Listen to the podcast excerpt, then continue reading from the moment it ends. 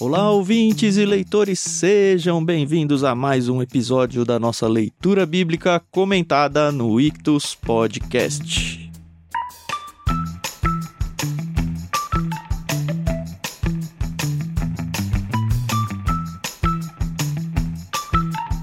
Eu sou o Tiago André Monteiro, arroba Vulgutan, e estou aqui com os nossos amigos Tiago Moreira e Carol Simão para conversarmos sobre o capítulo 14 do livro de Gênesis. Tudo bem com vocês? Oi, pessoal, tudo bem com vocês? Aqui é a Carol Simão. Graças a Deus tá tudo bem. Vai ser um prazer conversar com vocês, né, nesse capítulo. Acho que é um capítulo muito legal. Eu começou as aventuras, né, propriamente ditas, e é, vamos ver. Achei muito interessante. Olá, muito bom ter você aqui conosco novamente. Aqui é o Thiago Moreira, arroba Thiago S. Moreira aí nas redes sociais, você pode me seguir lá. E vamos entrar nesse capítulo 14, né? Um capítulo interessante e ao mesmo tempo com alguns itens misteriosos aqui que a gente vai tentar descobrir o que acontece aqui. Tenho dois recados importantes para vocês. O primeiro é que a gente sempre abre o programa falando que o Leitura Bíblica Comentada é do Ictus Podcast. Porém, você não vai encontrar esse programa nunca no feed do Ictus Podcast aí no seu agregador de áudio ou de podcasts. A gente colocou ele num canal à parte, então você tem que procurar por leitura bíblica comentada sempre, tá bom? E assinar lá, porque aí você vai receber os seus episódios automaticamente aí no seu celular e não vai misturar com todos os podcasts que a gente publica lá, aí sim no Ictus Podcast. Então são dois lugares que você tem que se inscrever aí: Leitura Bíblica Comentada e Ictus Podcast. Lembrando que Ictus a gente escreve I-C-H-T-H-U-S. Tem links aí para baixo da descrição sobre tudo isso daí. O segundo recado importante é sempre deixar nossa gratidão aqui a Mundo Cristão que cedeu os direitos para a gente usar a nova versão transformadora dentro desse nosso projeto aqui. E é essa a tradução que a gente tem usado aí com vocês. Se você se interessa por adquirir alguma dessas Bíblias, aí embaixo também tem link para você comprar uma delas. Eu sei que eles têm várias capas diferentes, tem Bíblia de estudo, Bíblias mais simples, tem todas nessa versão NVT.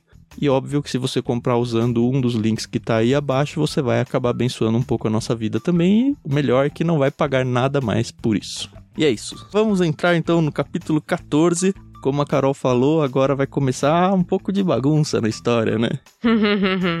Sim. Eu já imaginei aqui um pouquinho o Senhor dos Anéis, sabe? As guerras dos reis e aquelas batalhas entre os orcs e os humanos, né? Não é assim, mas. é, e, e, os mapas que tem na Bíblia de Estudo aqui da NVT parecem aqueles mapas do Senhor dos Anéis. É verdade. Aí, ó, verdade. é, qualquer Bíblia de Estudo nesses textos, assim, onde começa a aparecer um monte de coisa, ela é sempre muito bem-vinda, né? Porque, assim, uhum. talvez você não tenha um atlas bíblico na sua mão mas esses mapinhas realmente ajudam a você a se localizar um pouco melhor. É claro que a gente vai tentar ajudar o máximo que é possível aqui em áudio, e explicar para você mais ou menos onde é cada coisa, mas não vamos colocar a carroça na frente dos bois.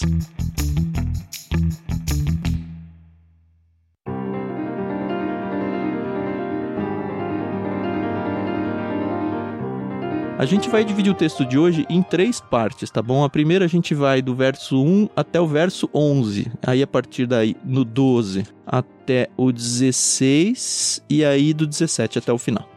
Só para contextualizar, no episódio passado a gente falou que o Ló tinha se separado do seu tio Abrão, ele foi lá para a região de Sodoma e Gomorra, e Abraão recebeu uma quase promessa, ainda a promessa vai vir no capítulo seguinte, né, formal pelo menos, mas Deus reafirma, volta a falar com Abraão e fala para ele, olha, essa terra toda vai ser sua, percorre ela, olha ela, mas estamos nesse ponto histórico aqui. É, a promessa já recebeu, né? O que vai ser oficializado no capítulo 15 é a aliança. A né? aliança, né? isso, isso. Ah, é. Eu vou fazer a leitura agora desse começo então.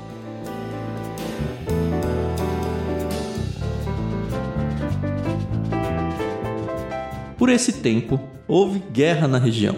Anrafel, rei da Babilônia, Arioque, rei de Elazar, Kedorlaomer, rei de Elão e Tidal, rei de Goim, lutaram contra Bera, rei de Sodoma, Birsa, rei de Gomorra, Sinabe, rei de Admá e Semeber, rei de Zeboim, e contra o rei de Belá, também chamada Zoar.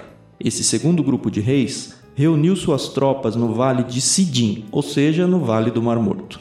Por doze anos estiveram sob o domínio do rei Kedorlaomer, mas no décimo terceiro ano se rebelaram contra ele.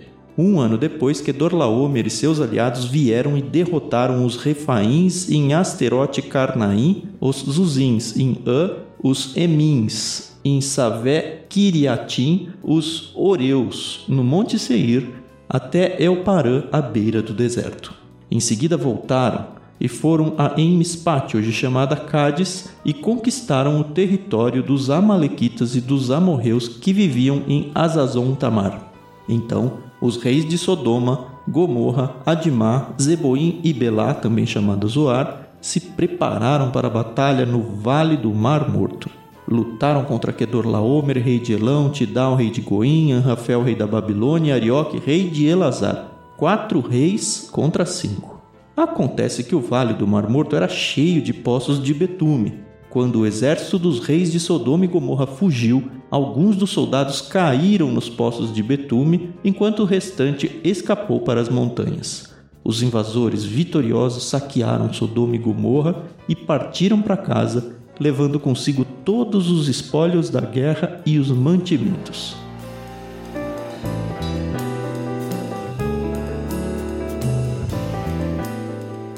Primeiro, assim, aparecem nove reis aqui, né? Uhum. E acho que vale a gente mencionar mais ou menos onde cada um está aqui. A gente tem então um conglomerado de reis aí, quatro reis que de alguma forma subjugavam cinco reis aí da região de Sodoma e Gomorra, todas essas terras aí, Sinar, Eleazar. Aliás, a NVT coloca como Babilônia, né? Mas se a gente for no texto lá é Sinear. E aí tem toda uma questão histórica de que ah, esse rei da Babilônia era ou não aquele Hammurabi. Lembra da escola quando você estudou o código de Hammurabi e tudo? Eu acredito que não seja. A maioria dos comentaristas mais recentes aí falam que Hammurabi veio um pouco depois, mas enfim, pra gente não interessa muito. O fato é que eles estão todos lá na região sul da Mesopotâmia, que é lá perto de Ur dos caldeus, ou pelo menos no caminho entre Ur e Arã, Uhum. que Abrão já tinha vindo. Então aqueles reis, eles meio que dominavam a distância, né? Eles subjugavam esses reis agora aí na região do Mar Morto. E aí depois de 13 anos aí pagando impostos, um deles se rebela e fala: "Não, chega, não quero mais". E aí um ano depois então os outros reis se unem para vir aqui fazer a cobrança, né? Ou pelo menos retomar aquilo que meio que já era deles. O que era comum, né, na antiguidade, essas coalizões aí, né, de reis mais poderosos para dominar uma extensão de terra e subjugar povos menores, mais fracos. Então isso não era algo incomum que está mostrando aqui no texto. Pelo contrário, você vai ver isso várias vezes na Bíblia. Sim. Né, povos fazendo aliança para conquistar um outro território. Então, hoje em dia, a gente não vive muito essa realidade, né? A gente, aqui no Ocidente, nós que somos mais novos, nós não vivemos essa questão de guerra territorial e tal, como já foi vivida na história. Temos todo um cuidado com relação a isso, de divisão territorial de nações e tal. Mas, naquela época, isso aqui era muito comum. A hora que eu tava lendo, quando a gente coloca as coisas no mapa, que a gente percebe essas coisas, né? A gente vai ver lá que os reinos de Judá e de Israel, eles vão ser dominados, isso bem lá na frente na Bíblia, eles vão ser dominados pela Assíria e pela Babilônia, né? Aham. Tanto a Assíria quanto a Babilônia, elas eram, assim, um governo bem centralizado, assim, elas dominavam o mundo. E elas eram justamente dessa região desses quatro reis que vieram aqui atacar. Se a gente for pesquisar, talvez tenha sido a última época onde teve esses, essas confederações aí dentro da região da Mesopotâmia. Se a gente for ver, por exemplo, Goim, que tem aí o rei de Goim, ele, é Goim a palavra significa nações, então indica que ele não era um rei de um lugar que se chamava Goim, mas era meio que as nações de, sei lá, um chefe principal de uma confederação de tribos. Era mais ou menos esse o cenário. E aí, se você sair da Bíblia e começar a pesquisar, isso provavelmente aconteceu cerca de entre 1700 e 2000 antes de Cristo, essa história aqui.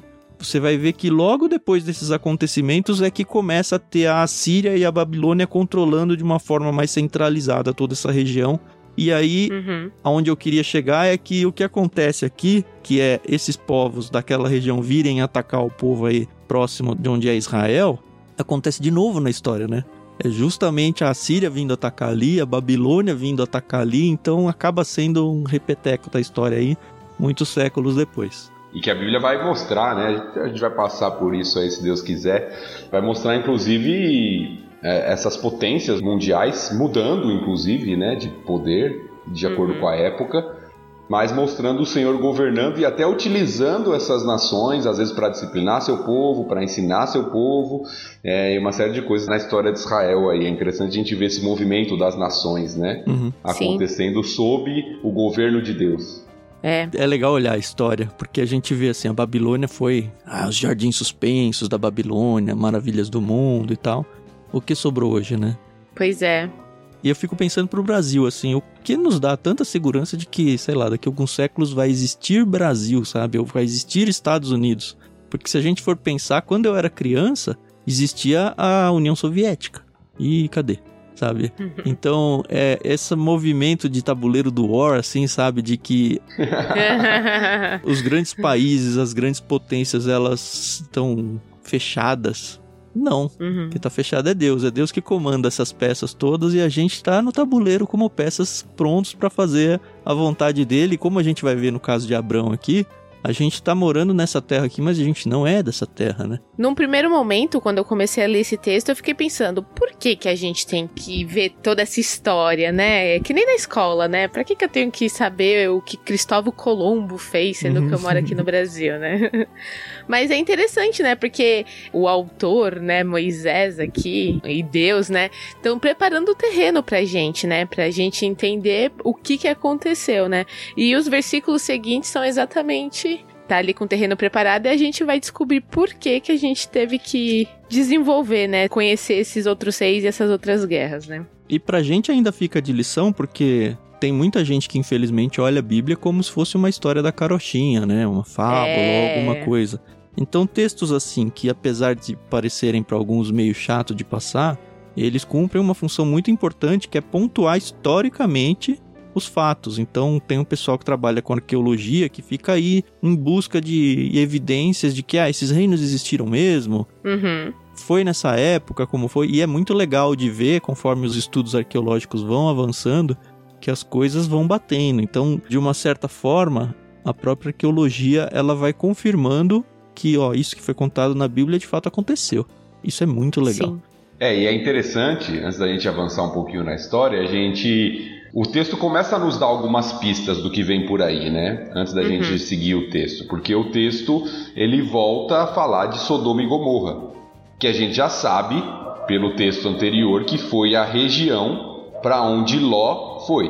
Uhum. Nós vimos no texto anterior quando Ló se separa, né, no último episódio de Abrão, e ele escolhe essa localidade, esse lugar para morar e a característica daquele local além de ser belo, né, e bem irrigado e tudo, mas era de pecadores, de homens que não consideravam o Senhor. Pecadores uhum. todos mas de homens que não consideravam o Senhor, né, e viviam em rebelião ao Senhor. E aí o texto mostra que esse povo aqui está envolvido nessa guerra, já preparando o terreno para que vai vir depois, né? Então nós temos esses cinco reis que tentam se rebelar contra os quatro reis que antes os dominavam e não conseguem, no final das contas, né? Sim. Depois de um ano são capturados de novo aí e sofrem as consequências aí da tentativa de rebelião. E aí isso prepara o cenário para a gente voltar para os personagens que vão aparecer novamente, que são Ló e Abrão. Sim. Um detalhe do texto, que toda vez que eu, que eu passo por ele, é só uma curiosidade isso aqui, eu lembro, porque quando, eu não sei se já falei isso para vocês, mas quando eu, eu leio a Bíblia com os meus filhos, né, de vez em quando meu filho perguntava assim, quando aparecia a expressão, aqui aparece por exemplo, ah, no versículo 7. Foram a Emispate, hoje chamada Cádiz. E aí meu filho perguntava assim, hoje? Né?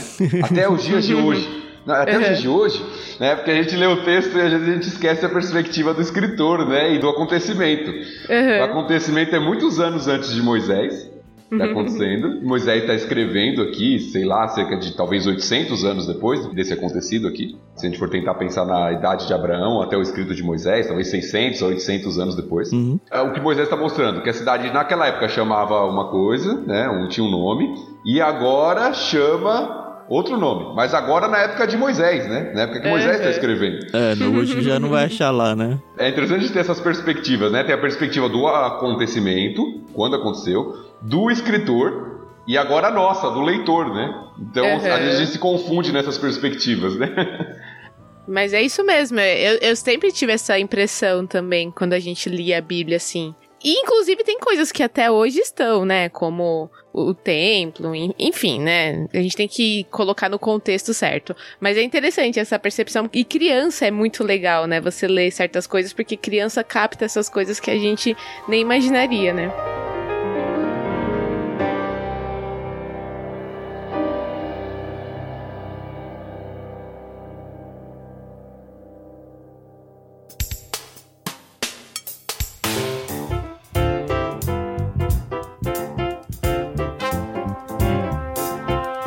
Beleza, acho que a gente tá pronto para seguir então. A partir do verso 12, que na NVT é no meio assim do texto, mas acho que foi importante a gente não ler, né? é. Bom, então vai ser do verso 12 ao verso 16 e eu vou fazer essa leitura.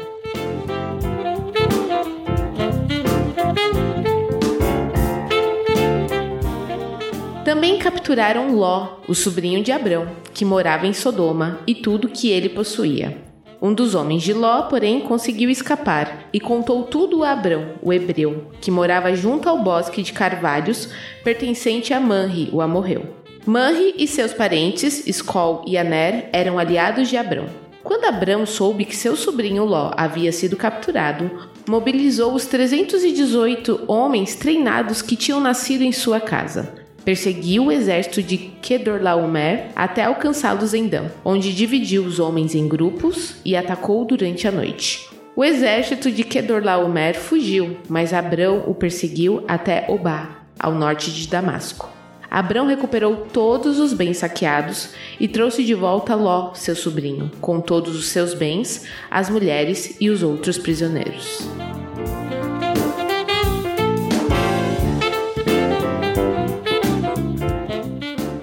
Que nome difícil. É, mas eu acho que você leu certo, viu? Porque não tem, não tem acento. Pelo menos com a fonética em português, acho que é Kedor Laumer mesmo. Uhum. Bom, aqui a gente tem de volta aí apresentado pra gente os personagens que a gente tá acostumado lá no capítulo 13, né? Uhum. Que são Ló e Abrão. Uhum. E a história tava caminhando normal até o pessoal mexer com o Ló. É. Sim. É aquele menino folgado na escola que fala: vou chamar meu irmão mais velho, né? Verdade. Vou chamar meu tio aqui, vocês vão ver. É. é. Mas assim, o primeiro destaque que eu falo aqui é o hebreu, né? Que assim, na primeira Isso. leitura passa muito batida. Mas é muito importante. É a primeira vez que o nome aparece na Bíblia, né? Abrão, o hebreu. Exato. Nós já tínhamos mencionado que esse termo provavelmente vem do Weber, que apareceu lá na genealogia do capítulo 11, lá 10 e 11, uhum. se eu não me engano. Uhum. E aqui aparece a primeira vez o termo mesmo, né? Hebreu como o povo começa a ser conhecido, né? O povo que descende de Abraão. Tem um comentário aqui, eu gosto muito da Wiersbe, né? Já mencionei várias vezes, vou continuar mencionando, porque, assim, das bíblias de estudo que eu tenho, ela é a mais diferentona em relação aos comentários que ela faz. Ela e a arqueológica, assim, é muito, muito diferente o propósito dela. E nesse texto aqui eu acho que ela matou a pau, assim, quando ela menciona isso, olha. Abrão só se envolveu na guerra quando soube que Ló havia sido capturado, e então começou a agir. Abrão estava afastado, mas não isolado do mundo. Ele era independente, mas não indiferente ao que acontecia. Na verdade, ele e alguns dos líderes locais haviam formado uma aliança apenas para essas emergências, conforme o verso 13. Ele era conhecido como Abrão o Hebreu, que significa o estranho, a pessoa que não tem lugar seguro na sociedade. Era isso que o termo realmente significava, tá? Até pejorativamente às vezes. Ele não era Abrão o cruel. Era um estrangeiro e peregrino na terra. Mas isso não era desculpa para se omitir. Ele estava praticando o que Jesus mais tarde definiria como a atitude de estar no mundo sem ser do mundo. Putz, matou a pau, cara. Muito legal. Assim, ó, de uma coisinha boba dessa, assim, do significado da palavra e do que poderia ser a fama dele e não era. Ele constrói tudo isso em casa, né? E, e é muito legal. E eu acho muito interessante como o texto nos surpreende ao falar sobre Abrão, né? Porque quem é Abrão até aqui? Abrão é um homem que saiu da sua terra com bois, né, rebanhos e tal, mas até agora Abrão é um peregrino, um homem do campo, um homem que cuida de rebanhos, que é um homem meio pacato, assim, de repente ele vira um guerreiro, uhum. pois né, é. na história. De repente ele tem um povo lá, de repente pra gente, é lógico, mas nos apresenta uma outra faceta de Abrão aqui, né? Alguém que era um homem como disse aí o comentário, não, não, se envolvia na guerra e tal, mas que quando era necessário, inclusive para proteger o seu sobrinho ali, uhum. ele se envolveu isso para resgatá-lo. Uhum. É, Abraão surge como um resgatador aqui de Ló, né? E de novo a gente pode olhar para isso e pensar, olha, o Abraão podia estar tá, talvez ressentido com o Ló, pelo hum. fato do é. Ló ter escolhido, ou com aquele sentimento de, ah, o Ló quis ir embora, por mais que ele não esteja preocupado com a terra que ele escolheu, se vira agora, sabe? Você não escolheu ir lá para Sodoma e Gomorra, que todo mundo sabia que era mal? Agora é consequência dos seus atos. Eu não tenho mais nada a ver com você, lavo as minhas mãos. Só que não, né? Ele continua. Não, é o meu sobrinho Ló, e assim, ele foi morar num lugar ruim. Ele fez as escolhas erradas. Uhum. Se a gente for fazer aplicação aí para pessoas que eram da nossa igreja local, por exemplo, e caíram e tudo mais, é uma grande lição pra gente pra gente saber, poxa, como é que a gente tem que lidar com essas pessoas, sabe? Será que a gente tem que abandoná-las pro mundo e falar, não, é consequência dos atos dela, deixa que ela sofra? Ou a gente ainda tem que continuar se preocupando com ela, orando por ela e agindo por ela quando for necessário? É. Eu acho que de fato é uma grande lição, porque a gente tem muito essa tendência, né? de a pessoa, a decisão que ela tomou, ela tá colhendo as consequências da decisão que ela tomou. Uhum. Uhum. Principalmente Sim. quando a decisão que ela tomou agride a nós, né? Que Exato. foi o caso aí com Ló, né? De uma certa é. forma. E o mais interessante é que Abrão, ele tinha tanta força, né, que rapidinho ele conseguiu mobilizar mais de 300 homens, né?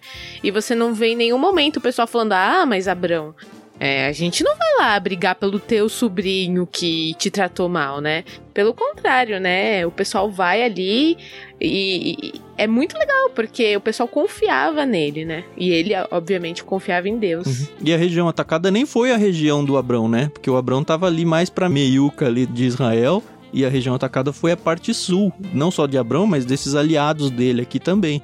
Mesmo assim, eles vão lá, uhum. não, vamos lá defender. É, e, e nós vemos que Abraão era alguém que estava preparado para isso, né? Porque o texto mostra que eram 318 homens treinados que tinham nascido em sua casa. Então, não foi um negócio assim, poxa, aconteceu e agora o que, que eu vou fazer? é, é, parece que eles já estavam preparados para isso, né? Como um peregrino, pela terra, eu acho que até por isso ele conseguia peregrinar, porque senão ele poderia ser uh, de alguma forma atacado facilmente por pessoas. Ele tinha ali um, uma proteção, uhum. né? tinha seus guarda-costas ali, né? Uhum. e aí nós vemos isso e vemos a coragem, né?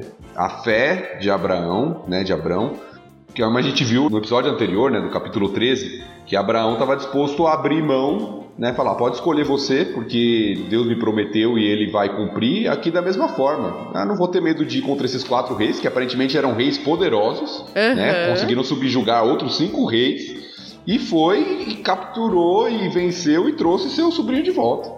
E ele não foi ali na esquina, né? Se a gente for olhar, a gente olha pro mapa pequenininho e fala, ah, beleza, subiu a rua aqui, né?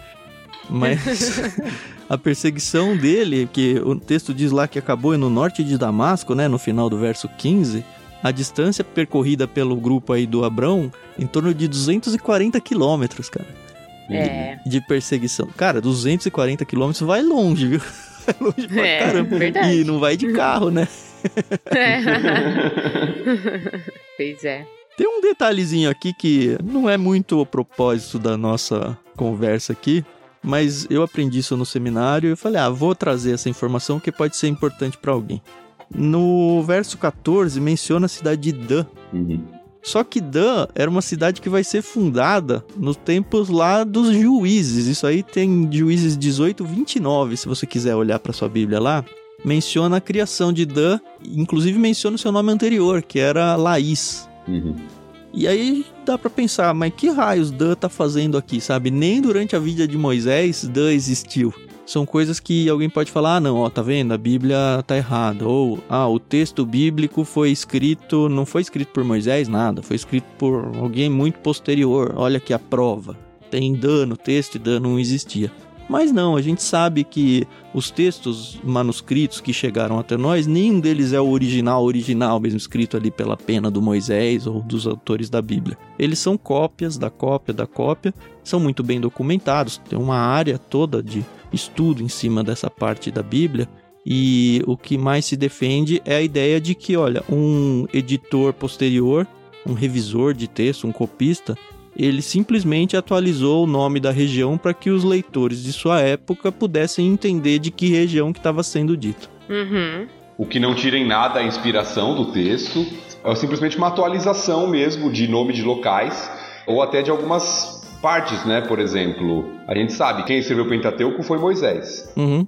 Porém, Uhum. lá no finalzinho de Deuteronômio narra a morte de Moisés. Né? Foi Moisés que escreveu algo sobre a morte dele? Não, provavelmente não, né? Provavelmente foi Josué que fez o fechamento ali do livro do Pentateuco relatando a morte de Moisés e fechando aquele relato. Um exemplo dos nossos dias. A gente abriu a leitura de hoje mencionando que o Rafael é rei da Babilônia, mas o texto Uhum. diz rei de Sinear. Só que para quem tá lendo é muito mais fácil, ó, a Babilônia. Por quê? Porque a Babilônia vai aparecer várias vezes na Bíblia, a gente meio que sabe mais ou menos onde é. Então é uma atualização para nós nos dias de hoje entendermos que, ó, Sinear é a Babilônia, tá bom? É mais ou menos isso que aconteceu, só que muito tempo atrás. Uhum. Lembrando que Dan é um dos filhos de Jacó, Isso. que vão se tornar as 12 tribos de Israel e depois deu origem ao nome da cidade. Isso, isso. Enfim, fica de parênteses aí, a gente não vai ficar trazendo muito dessas informações, mas como eu lembrei dessa quando eu tava lendo, eu falei, ah, vou levar pra eles lá. Agora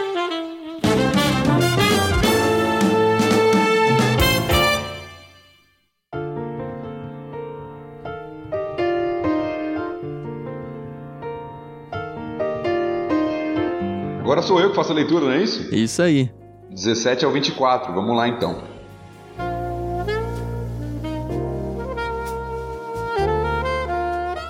Depois que Abrão regressou vitorioso do conflito com Kedorlaomer e todos os seus aliados, o rei de Sodoma saiu ao seu encontro no Vale de Savé, conhecido como Vale do Rei. Melquisedeque, rei de Salém e sacerdote do Deus Altíssimo, trouxe pão e vinho e abençoou Abraão, dizendo: Bendito seja Abrão pelo Deus Altíssimo, Criador dos céus e da terra, e bendito seja o Deus Altíssimo que derrotou seus inimigos por você. Então Abrão entregou a Melquisedeque um décimo de todos os bens que havia recuperado. O rei de Sodoma disse a Abrão: Devolva-me apenas as pessoas que foram capturadas. Fique com os bens que você recuperou. Abrão respondeu ao rei de Sodoma: Juro solenemente diante do Senhor, o Deus Altíssimo, Criador dos céus e da terra, que não ficarei com coisa alguma do que é seu, nem sequer um fio ou uma correia de sandália. Do contrário, o rei poderia dizer: Fui eu que enriqueci Abraão. Aceito apenas aquilo que meus jovens guerreiros comeram, e peço que dê uma parte justa dos bens a Aner, Skol e Manri, meus aliados.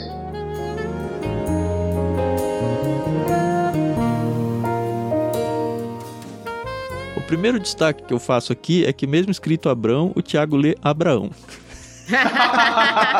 É verdade, não dá, minha mente está condicionada. Eu vou trocando Abrão, Abraão. Desculpa Boa. aí, pessoal. Minha leitura não foi muito fiel. A piada não podia perder, né? boa, boa. Eu tenho só uma observação a fazer, que eu sempre acho muito bonito quando dentro da Bíblia a gente tem essas narrativas onde o povo de Deus ele é vitorioso em alguma batalha, em alguma situação, e aí o outro povo vai e reconhece o poder de Deus. Eu acho isso fantástico, porque lá no fundo, no fundo, todo mundo sabe que é Deus. Eu gosto quando isso acontece com Nabucodonosor. uhum. Nossa, é, é muito interessante aquela passagem. Mas não estamos comentando Daniel, vamos voltar pra cá. É bom que a gente já vai segurando a audiência por anos, assim, né? Já vai jogando as migalhas aí pras pessoas ficarem, ó, quando chegar em Daniel, será que alguém vai lembrar que você falou isso um dia? Mas assim, uma coisa legal de ver é que tem dois reis que vão de encontro a Abrão, né? Só que ele meio Uhum. que só dá bola pra um, né? Isso é muito interessante. Porque os dois vão Sim. meio que com o mesmo propósito, né? Felicitar pela vitória e dar aquela bajulada básica. E Claro. um deles, inclusive o rei de Sodoma, que era um dos envolvidos aí, um que tinha perdido a batalha e agora teve seus bens recuperados, é o que tinha mais motivo pra chegar e vir acima de, de Abrão e agradecer, e bajular e tentar premiá-lo de alguma forma. Enquanto o Melquisedeque não tinha nada a ver com a história, não tinha nem aparecido nada, não foi a- uma das terras atacadas, mas é interessante que Abrão atende bem um só, né? Eu achei isso muito legal. E o que eu acho interessante da forma como o texto é construída também é que aparece assim: parece que a ordem foi a seguinte: Abraão venceu, voltou, regressou vitorioso, Uhum. e aí o primeiro que sai ao seu encontro é o rei de Sodoma, Uhum. Sim. No versículo 17. Mas o texto fala assim: eu não vou falar de você primeiro, não, vou falar primeiro do mais importante, você vai ficar por último. É, aí ele fala, ele muda para falar de Melquisedeque. É interessante, parece uma construção, porque ele fala sobre Melquisedeque, depois volta a falar do rei de Sodoma. Uhum. Ele introduz o rei de Sodoma, coloca Melquisedeque no centro aqui, e depois volta a falar sobre o rei de Sodoma. E só pontuando no mapa onde eles estão aqui, o Vale de Savé, conhecido como Vale do Rei, esse termo Vale do Rei vai aparecer lá em, em 2 Samuel 18, 18. É muito provavelmente Jerusalém, ou muito perto ali. A gente conheceu o Vale do Cedron. Lembra, Thiago? Jerusalém Uhum. tá entre três vales, Rinon, Cedron e o outro eu não me lembro. É muito perto a ponto de você subir num lugar alto e conseguir ver ali do ladinho, assim. Então, Sim. é, eu acho surpreendente que a coisa já tá chegando para um lugar que vai ser o lugar da Bíblia, né? É.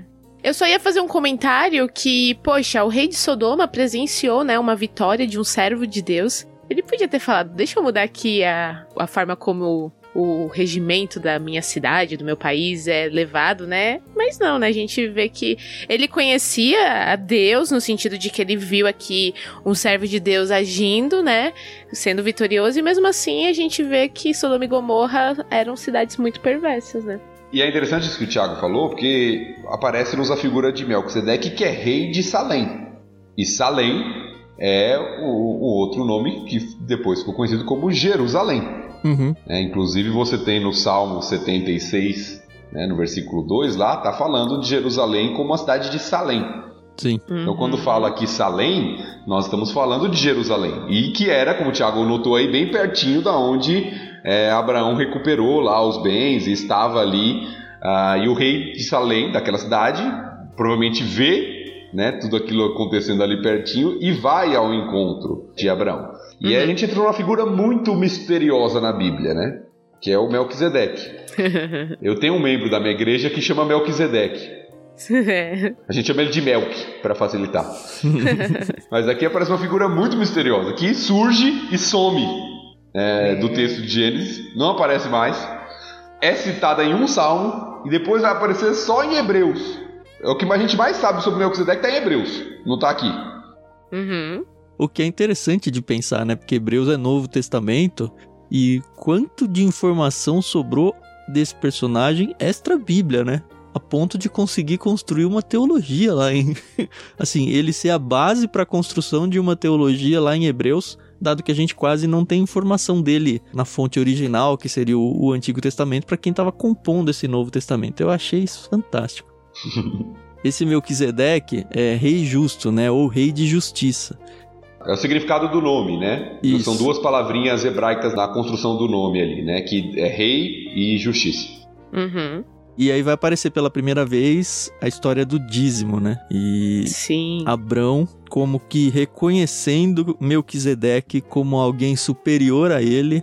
E aí a gente Uhum. poderia entrar, a gente até discutiu antes de começar a gravação se a gente ia ou não entrar lá em Hebreus e meio que explicar um pouco mais aqui, mas eu acho que é muito queimar a largada. Mas é muito claro aqui que o fato de Abrão se colocar diante de Melquisedeque e dar um décimo de tudo aquilo que ele conquistou aí, mostra que ele se coloca abaixo de Melquisedeque. E aí tem todos os desdobramentos teológicos disso que acho que não é hora de entrar mesmo. Sim, mas é interessante de notar algumas coisas, mesmo entrando em Hebreus aqui, algumas coisas que o texto de Gênesis nos mostra. Porque esse homem, além de ser rei, ele era sacerdote. Uhum. Uhum. Isso é importante, né? Lembrando da figura do sacerdote que ainda vai ser desenvolvida em Israel, ainda não temos isso vai ser desenvolvida a ideia do sacerdote, mas o sacerdote era aquele que tinha aquele aspecto religioso de culto a Deus. Sim. Então esse homem era um rei e sacerdote. Isso é importante até por aquilo que Melquisedeque vai, vai servir de símbolo, né, de figura do rei sacerdote que virá, né, uhum. Que é Jesus. E fala que ele é sacerdote do Deus Altíssimo. Uhum. El Elion, né, literalmente aqui, que depois vai ser repetido por Abraão, inclusive essa expressão no mesmo texto aqui. Então, aparentemente, esse rei de Salém, mesmo vivendo num território cananita, né? Porque Jerusalém aqui pertencia aos cananeus ainda. A gente Sim. conhece sempre Jerusalém como a capital de Israel, mas pertencia aos cananeus na época. Conhecia o Deus verdadeiro. Eu tenho dúvidas, Thiago. É mesmo? Por causa das pesquisas, é muito legal de fazer esse negócio porque a gente pesquisa. Porque assim, eu encontrei duas linhas de comentários e eu não tenho assim cacife nenhum para falar se é um ou outro. Mas eu vou apresentar a tese aqui e aí, tá assim, fica a informação, cada um faz o que quiser com ela, tá bom? Esse termo El Elion, que é Deus Altíssimo, significa ou Deus Altíssimo ou Soberano Senhor. Copiei isso daqui de um lugar, tá? Lá nos tempos antigos, a deidade cananeia principal era chamada de Altíssimo, Senhor do céu e Criador da terra. Talvez Melquisedeque fosse um rei sacerdote cananeu desse Deus Altíssimo, desse El Elion, que era o normal, assim, da, era a deidade cananeia principal. Quando Abrão vai repetir, como você falou, lá no verso 22, ele diz: Abrão respondeu ao rei de Sodoma: Juro solenemente diante do Senhor, o Deus Altíssimo, Criador dos céus e da terra. Então ele usa o Deus Altíssimo, que era do Melquisedeque, o Criador dos céus e da terra, que era do Melquisedeque, mas ele coloca esse Senhor na frente que não foi o que o Melquisedeque falou. Uhum. Então talvez ele estava falando: olha, você é sacerdote do Deus Altíssimo, só que o Deus Altíssimo é o Senhor, e aí esse Senhor é o Yahvé, ou Jeová, ou seja lá como uhum. cada um coloca. É meio que, na leitura que eu fiz, né? É meio que Abraão falando: olha, este é o Deus Altíssimo, é Yahvé e. Uhum.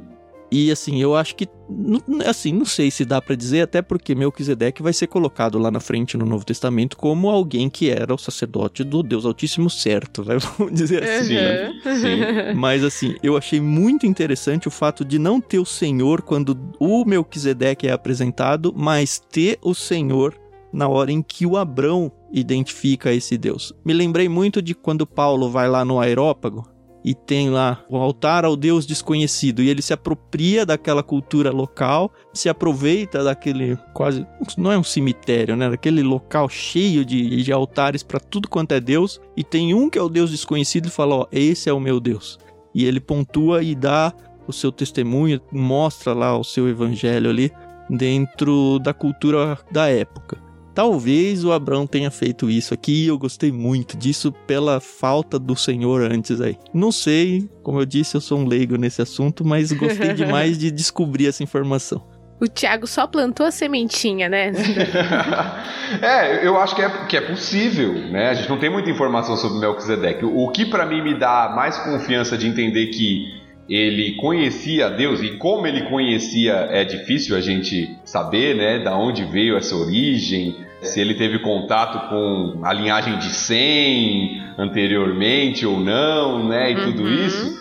Uhum. É, é, o que o Novo Testamento fala sobre ele, né? Ele é visto como uma pessoa que é um sacerdote do Deus né, verdadeiro e adora, e como até um modelo superior, inclusive, ao sacerdócio que vai vir em Israel, de Levi uhum. né, o sacerdócio dos levitas. Então, por isso que eu é, entendo que, que ele adora verdadeiramente Deus, mesmo que talvez não tenha, de uhum. fato, o conhecimento completo ali que Abraão tinha, porque Deus revelou a Abraão. E é interessante o nome né, de Senhor sendo usado aqui, né? Porque isso vai ser mostrado para Moisés lá em Êxodo, né? O nome, né? Uhum. Para Moisés, mas Abraão de alguma forma já conhecia e usa o nome aqui com as semelhanças, né, do que é dito de Melquisedeque, né, sacerdote de Deus Altíssimo, e como o Tiago falou, a bênção de Melquisedeque sobre Abrão é bendito seja Abrão pelo Deus Altíssimo, criador dos céus e da terra. Uhum. É, talvez seja forçar meio barra, mas eu gostei disso. Tanto que se a gente for olhar o todo da Bíblia, é muito claro que Melquisedeque é um tipo de Cristo aqui, né? Já é uma prévia do que Cristo seria como rei e sacerdote, cumprindo seu papel de abandono da lei judaica. E aí tem todo o desdobramento que a gente vai ver isso um dia em, em Hebreus. Eu acho que a gente mencionou, se você quiser ler um pouco, tá tudo em Hebreus 7, tá? E aí lidar com esse texto. Eu só vou ler Salmo 110, 4, que é um, o outro texto que aparece o Melquisedeque na história, né? O Senhor jurou e não voltará atrás. Você é sacerdote para sempre, segundo a ordem de Melquisedeque. E esse salmo é um daqueles salmos messiânicos, é um daqueles salmos que profetiza sobre Cristo que viria, né? Uhum. Então esse você é sacerdote para sempre, ele está mencionando Cristo que viria aqui. É um salmo belíssimo que também o um dia a gente vai chegar nele. Mas é isso, assim. Eu acho que tem algumas pessoas que até colocam o Melquisedeque como uma encarnação aqui, uma demonstração de Cristo mesmo, mas acho que é forçar demais. É, eu, também acho. Alguns colocam o Melquisedeque como uma cristofania, como é dito, né? uma aparição de Cristo no Antigo Testamento, antes da encarnação. Mas eu acho que ele era um rei mesmo, rei de Jerusalém ali, Salém, como era conhecido na época, e que era rei sacerdote. Né? É interessante porque tem dois jogos de palavra aqui né, no nome de Melquisedeque. A gente não citou isso, a gente só falou do rei de justiça. Mas ele também é dito em Hebreus, lá em Hebreus 7, depois se você quiser ler, como o rei de paz. Porque uhum. Salem vem da palavra Shalom, que é paz. E aí nós temos essa junção aí de rei de justiça e rei de paz. E muitos fazem, inclusive, essa analogia com Cristo, né? Como o, o rei de justiça, o príncipe da paz que viria. Então você tem vários elementos interessantes aqui. O que faz um contraponto com o rei de Sodoma, porque em Sodoma significa incêndio, né? Outro crédito que eu dou pra Bíblia de estudo Irsby lá, ele fala: quando Abrão voltou da batalha, dois reis vieram ao seu encontro: Bera, rei de Sodoma, incêndio, e Melquisedeque, rei de Salém, paz. Bera ofereceu a Abrão todos os despojos em troca das pessoas, enquanto Melquisedeque lhe deu pão e vinho. Abrão rejeitou a oferta de Bera, mas aceitou o pão e o vinho de Melquisedeque, entregando-lhe os dízimos dos despojos que capturara.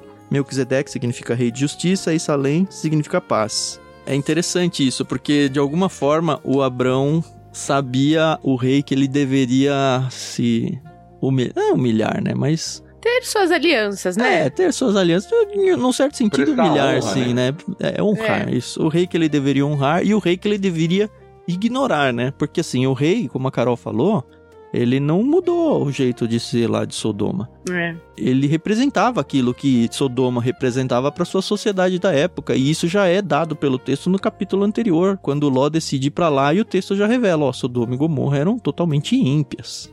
Sim, sim. Então, meio que Abrão falou: Não, não quero nada com vocês. Eu vim aqui por causa do meu servo Ló. Se você me der alguma coisa, as pessoas vão dizer que a gente tem algum acordo, algum conluio aqui, e eu não quero ter nenhum envolvimento com vocês, não faço parte, não compactuo com nada do que vocês estão fazendo aí. Quero sair com as minhas mãos limpas, pego só o que é justo, que é o que as pessoas aqui consumiram durante a peleja aqui, e é isso. E é muito interessante essa expressão de Abraão, né? Porque no versículo 22 ele diz: Eu juro solenemente. Uhum diante do Senhor, o Deus Altíssimo, Criador dos céus e da terra. Aí lembrando lá o que a gente já falou, né? Uhum. A mesma palavra, né? O Deus Altíssimo, Criador dos céus e da terra, que o Melquisedeque tinha dito. Que não ficarei com coisa alguma do que é seu, nem sequer um fio ou uma correia de sandália. Do contrário, o rei poderia dizer: Fui eu que enriqueci Abraão. Abrão. Fui eu que enriqueci Abrão. E aí o que, que ele aceita? O que os guerreiros comeram e o que é devido aos seus aliados, né? Uhum. Aner, Skoll e Manri, mas ele mesmo não fica com nada. E isso mostra uma confiança tão grande de Abrão na promessa que Deus tinha feito para ele, que ele não quer ficar conhecido tanto diante dos seus aliados quanto diante dos reis de Sodoma e outros da região, como alguém que foi enriquecido por causa do rei de Sodoma, mas como uhum. alguém que foi enriquecido pelo Deus Altíssimo. Alguém que foi Sim. abençoado pelo Senhor. Foi o Senhor que tinha dado a promessa para ele de que abençoaria. E é interessante que isso mostra o contraste com o que o Melquisedeque falou no versículo 20, quando ele diz: Bendito seja o Deus Altíssimo que derrotou seus inimigos por você. Melquisedeque reconhece: quem derrota e quem prospera e quem dá o que é necessário é Deus. E Abraão também reconhece isso. Não, eu não quero nada de você. porque quem vai me dar o que prometeu é o Senhor, o Deus Altíssimo, o Criador de tudo, aquele uhum. que tem tudo em suas mãos. Isso é muito legal, muito bonito. Uhum. Uma coisa que não passou para NVT, infelizmente, eu vou ler agora na NVI, tá? O 22. Mas Abrão respondeu ao rei de Sodoma de mãos levantadas ao Senhor, o Deus Altíssimo, Criador dos céus e da terra, juro que não aceitarei, blá blá blá. E aqui eles colocaram juro solenemente, né? Mas esse de mãos levantadas era um ato bem comum, assim, para demonstrar que era uma promessa, assim, que era uma aliança que ele estava fazendo com Deus. E, infelizmente, uhum. a tradução aqui optou só pelo juro solenemente. Uhum. E assim, Abraão também corta qualquer vínculo, né? De, ah, eu te ajudei lá atrás, você agora tem que me ajudar aqui na frente, né? Ele não vai ficar devendo nada a ninguém. E parece que Abraão aprendeu a lição, né? A gente tinha até mencionado no capítulo 12, quando ele vai para o Egito, que ele até ganhou posses lá no Egito, né? Uhum. Mas a gente viu como algumas dessas posses se tornaram problema para ele posteriormente. Uhum. É, a própria, o próprio distanciamento de Ló pela quantidade de rebanhos. Depois a gente vai ver, ainda não chegamos, né? Mas a serva egípcia de Abraão. E aqui Abraão fala: Não, eu não quero nada. Não quero nada que venha de você, porque é Deus que vai me sustentar e Deus que vai me abençoar. E eu não quero nada que venha da sua cidade e da cosmovisão que vocês têm de rebelião contra o Senhor. É o Senhor que vai me uhum. guiar. Então isso é muito interessante, né? E a gente está falando de bens materiais aqui. E isso serve de aplicação para a gente, porque às vezes a gente vive numa sociedade tão consumista que às vezes a gente não vê a influência da onde se vêm as coisas, do que, que está vindo junto. Então Abraão ele, ele não aceita, ele fala: Não, é o Senhor que vai cumprir, é o Senhor que vai me sustentar. E às vezes a gente vê pessoas tomando decisões que vão ser ruins espiritualmente, mas porque financeiramente vão ser boas. E isso é uma lição para a gente também que o texto mostra aqui. Uhum. Da mesma forma que a vitória foi creditada a Deus, né? Sim. E pensando financeiramente, né, entre aspas, Abrão mais perdeu do que ganhou. Ah, com certeza. Não menciona, mas com certeza feridos, talvez mortos aí dentro do, da tribo dele, aí do clã dele. E além disso, ele deu o dízimo, ou seja, ele deu 10% para Melquisedeque. Uhum. Ele deu 10% de suas posses. E quando o outro rei chega e fala, não, tô aqui, fica com o que você quiser, ele fala, não, eu não quero. Uhum. É, é o Senhor. Então você vê que não era um homem ganancioso, né, preocupado com o lucro, que faz até um contraste com Ló no capítulo anterior, né, que é, escolheu a região né, que tinha mais riqueza para morar. Abrão não. Abrão é alguém que parece que está aqui nesse ponto, pelo menos, a gente vai ver outras falhas dele no futuro, mas confiando plenamente que é o Senhor que sustenta e vai cumprir sua promessa com ele. E continua sustentando, graças a Deus. Amém.